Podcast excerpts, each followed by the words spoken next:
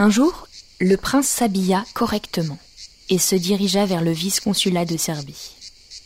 Dans la rue, tous le regardaient et les femmes le dévisageaient en se disant Comme il a l'air parisien.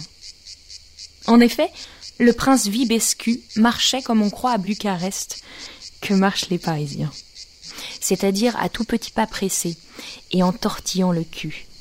C'est charmant.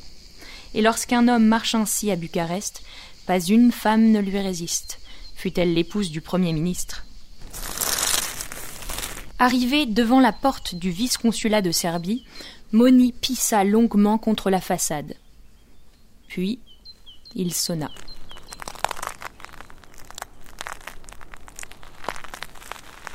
Un Albanais vêtu d'une fustanelle blanche vint lui ouvrir.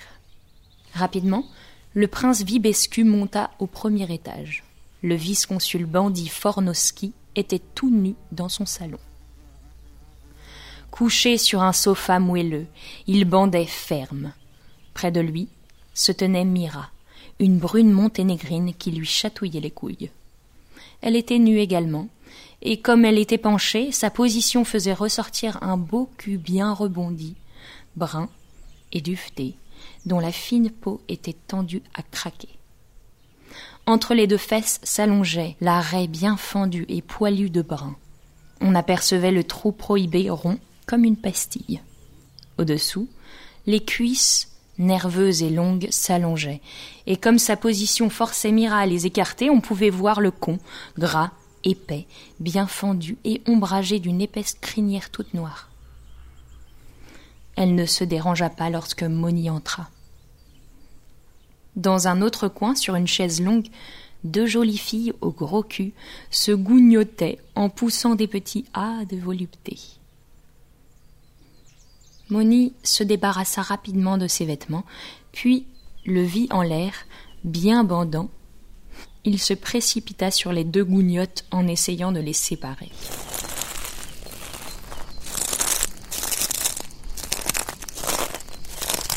Mais ses mains glissaient sur leur corps moite et poli, qui se levaient comme des serpents.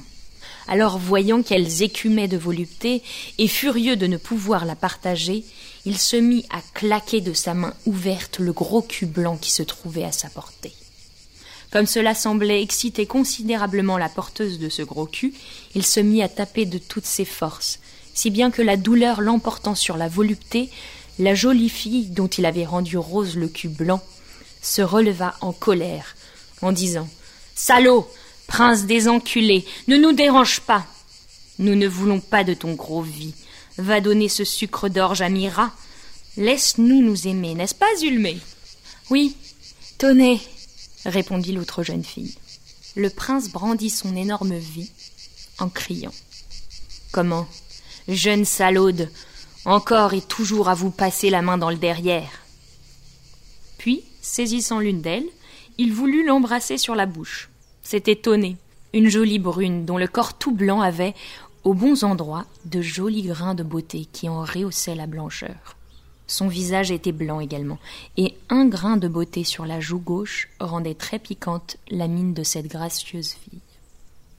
Sa poitrine était ornée de deux superbes tétons durs comme du marbre, cernés de bleu, surmontés de fraises roses tendres, et dont celui de droite était joliment taché d'un grain de beauté placé, là, comme une mouche, une mouche assassine.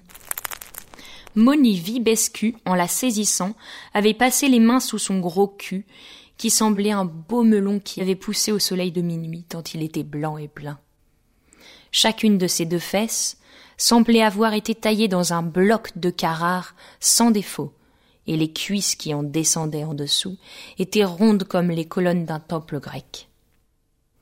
Mais quelle différence Les cuisses étaient tièdes et les fesses étaient froides, ce qui est un signe de bonne santé.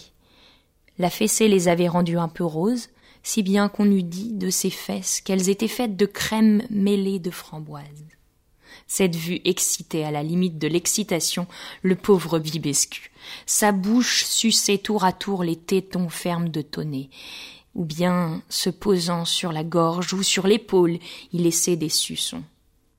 Ses mains tenaient fermement ce gros cul ferme, comme une pastèque dure et pulpeuse. Il palpait ses fesses royales et avait insinué l'index dans un trou du cul d'une étroitesse à ravir. Sa grosse spine qui bandait de plus en plus venait battre en brèche un charmant con de corail surmonté d'une toison d'un noir luisant. Elle lui criait en roumain Non, tu ne me le mettras pas. Et en même temps elle gigotait de ses jolies cuisses rondes et potelées. Le gros vide de Moni avait déjà de sa tête rouge et enflammée touché le réduit humide de Tonnet. Celle-ci se dégagea encore, mais en faisant ce mouvement, elle lâcha un paix. Non pas un paix vulgaire, mais un paix d'un son cristallin qui provoqua chez elle un rire violent et nerveux. Sa résistance se relâcha, ses cuisses s'ouvrirent et le gros engin de Moni avait déjà craché sa tête dans le réduit lorsque Zulmé, l'ami de Tonnet, et sa partenaire en gougnotage, se saisit brusquement des coudes de Moni, et les pressant dans sa petite main lui causa une telle douleur que le vif fumant ressortit de son domicile au grand désappointement de Tonnet, qui commençait déjà à remuer son gros cul sous sa fine taille. Zulmé était une blonde dont l'épaisse chevelure lui tombait jusqu'au talon. Elle était plus petite que Tonnet, mais sa sveltesse et sa grâce ne lui cédaient en rien. Ses yeux étaient noirs et cernés. Dès qu'elle eut lâché les couilles du prince, celui-ci se jeta sur elle en disant Eh bien, tu vas payer pour Tonnet, toi. Puis, appant un joli téton, il commença à en sucer la pointe. Zulmé se tordait. Pour se moquer de Moni, elle faisait remuer et onduler son ventre, au bas duquel dansait une délicieuse barbe blonde bien frisée. En même temps, elle ramenait en haut un joli con qui fendait une belle motte rebondie. Entre les lèvres de ce con rose frétillait un clitoris assez long qui prouvait ses habitudes de tribadisme. Le vie du prince essayait en vain de pénétrer dans ce réduit. Enfin, il empoigna les fesses et allait pénétrer lorsque Tonnet, fâché d'avoir été frustré de la décharge du superbe vie, se mit à chatouiller avec une plume de pan les talons du jeune homme. Il se mit à rire, à se tordre. La plume de pan le chatouillait toujours. Des talons, elle était remontée aux cuisses, à l'aine, aux vies qui débanda rapidement. Les deux coquines, Tonnet et Zulmé, enchantées de leur farce, rirent un bon moment. Puis, rouges et essoufflées, elles reprirent leur gougnotage en s'embrassant et se léchant devant le prince penaud et stupéfié. Leurs culs se haussaient en cadence, leurs poils se mêlaient, leurs dents claquaient l'une contre l'autre, les satins de leurs seins fermes et palpitants se froissaient mutuellement. Enfin, tordues et gémissant de volupté, elles se mouillèrent réciproquement, tandis que le prince recommençait à bander. Mais les voyant l'une et l'autre si lasses de leur gougnotage, il se tourna vers Mira, qui tripotait toujours le vide du vice-consul.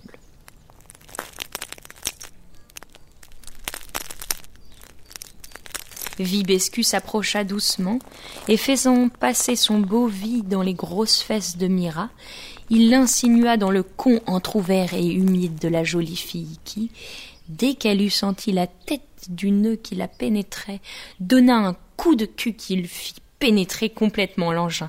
Puis elle continua ses mouvements désordonnés, tandis que d'une main le prince lui branlait le clitoris et que de l'autre il lui chatouillait les nichons. Son mouvement de va-et-vient dans le combien serré semblait causer un vif plaisir à Mira, qui le prouvait par des cris de volupté.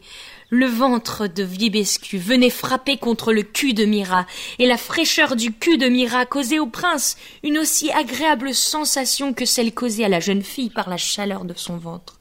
Bientôt, les mouvements devinrent plus vifs, plus saccadés. Le prince se pressait contre Mira, qui haletait, en serrant les fesses. Le prince la mordit sur l'épaule et la tint comme ça. Elle criait. Ah, c'est bon. Reste. Plus fort. Plus fort. Tiens, tiens, oui, prends tout. Donne-le-moi ton foutre Donne-le-moi tout Tout, tout Vas-y, lent Lance, lance Lent, lent, tout lent. Et dans une décharge commune, ils s'affalèrent et restèrent un moment anéantis. Tonnet et Zulmé, enlacés sur la chaise longue, les regardaient en riant. Le vice-consul de Serbie avait allumé une mince cigarette de tabac d'Orient.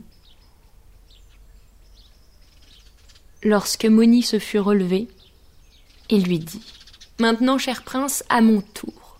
J'attendais ton arrivée, et c'est tout juste si je me suis fait tripoter le vie par Mira, mais je t'ai réservé la jouissance. Viens, mon joli cœur. Allez, mon enculé chéri, viens, que je te le mette. Viebescu le regarda un moment, puis, crachant sur le vie que lui présentait le vice-consul, il lui proféra ces paroles.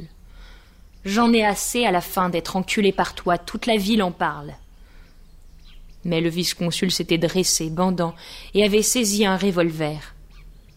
Il embraqua le canon sur Moni, qui, tremblant, lui tendit le derrière en balbutiant.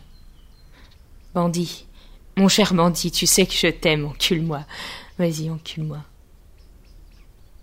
Bandit, en souriant, fit pénétrer sa pine dans le trou élastique qui se trouvait entre les deux fesses du prince. Entré là, et tandis que les trois femmes le regardaient, il se démena comme un possédé injuriant. Nom te dit, je jouis. Serre le cul, mon joli titon. Vas-y, jouis. Serre tes jolies fesses. Et, les yeux hagards, les mains crispées sur les épaules délicates, il déchargea. Ensuite, Moni se lava, se rhabilla et partit en disant qu'il reviendrait après le dîner.